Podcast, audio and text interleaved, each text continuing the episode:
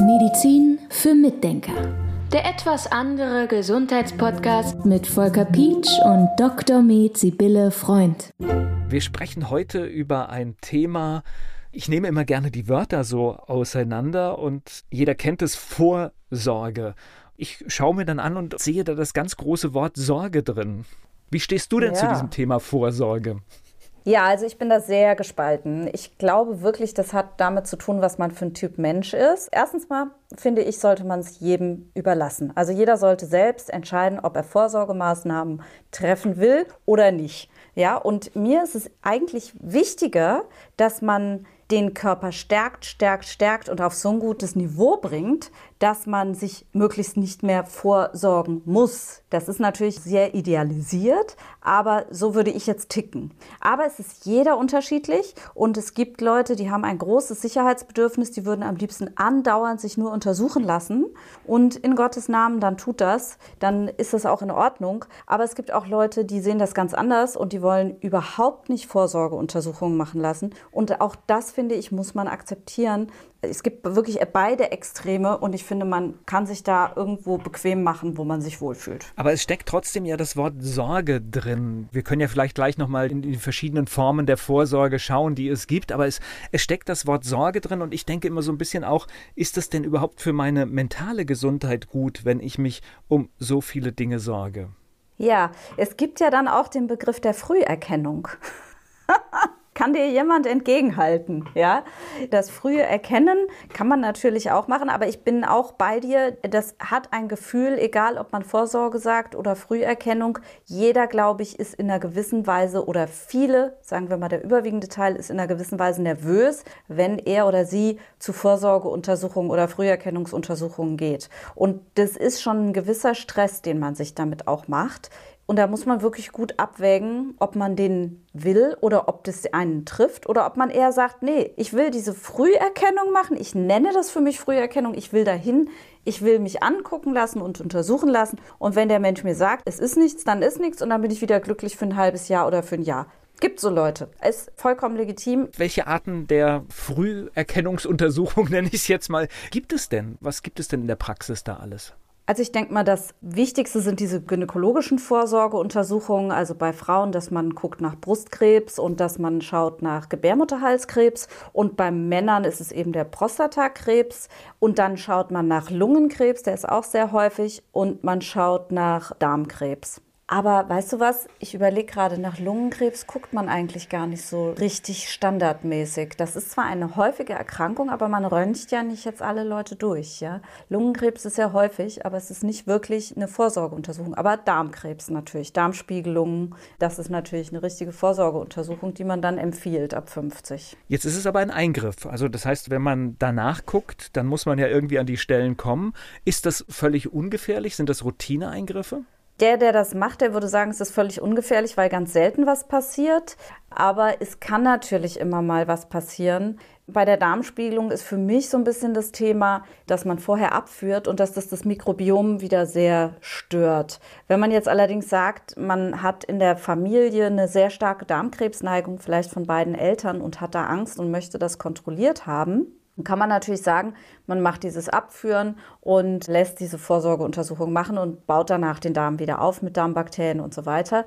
Aber es birgt immer auch ein gewisses Risiko, dass der Darm verletzt werden könnte. Ja, das muss man dann eben so abwägen. Ne? Im Einzelfall habe ich jetzt Sorge, dass da was passiert oder habe ich eher Sorge, dass ich Darmkrebs kriege, weil ich eben gefährdet bin. Oder es gibt zum Beispiel auch Leute, die haben ganz viele Polypen im Darm. Und dann könnte es schon Sinn machen, die immer mal zu kontrollieren. Und jemand würde sich dann vielleicht sicherer fühlen, gerade wenn es Darmkrebs gibt in der Familie. Aber genauso geht es auch auf der anderen Seite, dass jemand sagt, ich habe zu viel Angst, dass da was verletzt wird, weil ich vielleicht eine Darmproblematik habe und davor Angst habe vor der Untersuchung. Und für mich wäre es auch okay, wenn ich irgendwie einen Darmkrebs kriegen würde und man sieht den nicht oder so frühzeitig. Es gibt nämlich wirklich auch die Leute, die diese schweren Erkrankungen gedanklich zulassen. Also das muss man einfach mal wissen. Es gibt Leute, die sagen, ich will das gar nicht wissen und wenn es kommt, dann kommt es und wenn ich dann gehe, dann gehe ich. Durchaus kann ich nachvollziehen.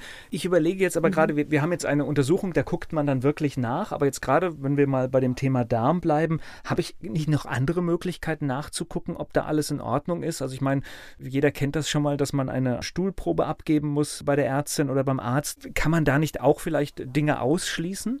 Das ist möglich. Man kann also Stuhluntersuchungen machen mit mehreren Markern. Also es geht nicht nur um Blut im Stuhl, sondern es gibt auch andere Marker, die man untersuchen lassen kann, die auf starke Entzündung oder Tumorbildung oder Polypenbildung hinweisen können. Und wenn da was deutlich erhöht ist, spätestens dann könnte man ja zum Beispiel sagen, man möchte jetzt mal so eine Vorsorgeuntersuchung machen und möchte mal gucken lassen, ob alles okay ist. Also ich hatte zum Beispiel auch kürzlich einen Patienten, der war relativ jung, der war so um die 30, bei dem haben wir diese Marker getestet und die waren erhöht. Und dann habe ich gesagt, hm, dann lassen Sie jetzt doch mal eine Darmspiegelung machen. Und bei dem hat man tatsächlich ein beginnendes Darmkarzinom festgestellt. Aber ganz, ganz, ganz frisch. Es waren nur quasi ein paar Zellen und hat es dann entfernt. Ja, so kann es dann auch gehen, gell? Also wenn man dann sagt, es gibt eben Leute, die wollen keine Vorsorge. Wer weiß, was daraus geworden wäre. Aber andererseits, es kann auch sein, dass der Körper damit auch wieder klarkommt mit diesen paar Krebszellen. Ja, ich meine, der Körper kann auch Tumore zurückbilden. Das geht jetzt nicht so große, aber Tumorzellen definitiv jeden Tag. Also wir bilden ja jeden Tag Tumorzellen und die werden repariert durch Reparaturmechanismen im Körper.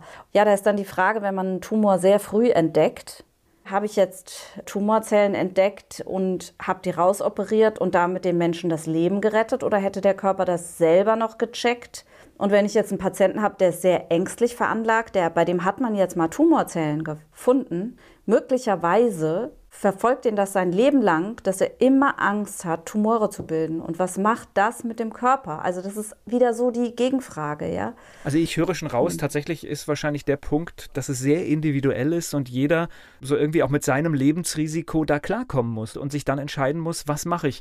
Lasse ich lieber regelmäßig nachgucken oder fühle ich mich ohne das gut? Genau. Und das hängt sicher davon ab, was man auch für ein Typ ist. Also es gibt zum Beispiel Patienten, die haben irgendeinen Wert erhöht, oder grenzwertig im, einfach nur im Blut und lassen den dann dauernd kontrollieren, weil sie Angst haben davor, dass daraus was Schlimmeres entstehen könnte. Und diese Leute, die machen sich dann gegebenenfalls total verrückt die ganze Zeit und sind dauernd im Stress. Und wir wissen ja, dass Stress eben dazu führt, dass es zu Entzündungen kommt im Körper und Entzündungen können auch wieder zur Tumorbildung führen. Und da beißt sich die Katze in den Schwanz. Also es ist manchmal echt schwer zu sagen, wie man sich da verhalten sollte. Und darum ja, absolut individuell. Ja, das finde ich ganz, ganz wichtig. Und ich halte nichts davon, das standardmäßig durchzuchecken. Also zum Beispiel kriegen Frauen ab 50 ja diese Post, dass sie jetzt bitte zur Mammographie gehen sollten. Ich finde, das ist ein Alarmismus und ich finde, das kann jede Frau für sich selbst entscheiden. Es gibt Frauen, die haben sehr gut abtastbare Brüste, die können sich regelmäßig selbst abtasten. Das kann man durchaus machen.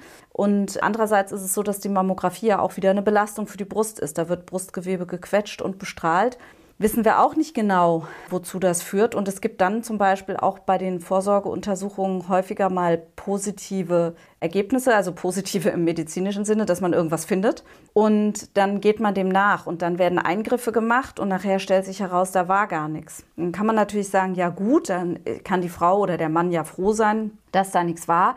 Aber diese Eingriffe führen tatsächlich, darüber gibt es auch Zahlen, führen tatsächlich häufiger zu irgendwelchen Konsequenzen, die dann eben doch deutlich negativ sind für den Einzelnen. Also es ist wirklich eine ganz schwierige Kiste mit dieser Vorsorge oder Früherkennung. Ich finde das nicht einfach. Nee, das haben wir ja schon festgestellt, als wir überlegt haben, dass wir dieses Thema machen, dass es kein einfaches Thema ist, weil es sehr mit der persönlichen Entscheidung letztendlich zusammenhängt. Gibt es denn, ich weiß, du bist so ein Studienjunkie und liest vieles, gibt es denn Studien über die Ergebnisse? Was bringen Vorsorgeuntersuchungen oder wo schaden sie vielleicht? Also es gibt schon Studien dazu. Ich kann die allerdings jetzt nicht vorlegen. Ich habe gelesen darüber und ich habe auch Studien gelesen, aber die habe ich jetzt nicht zum. Ja, ich habe dich jetzt auch ein bisschen überfallen damit. Genau.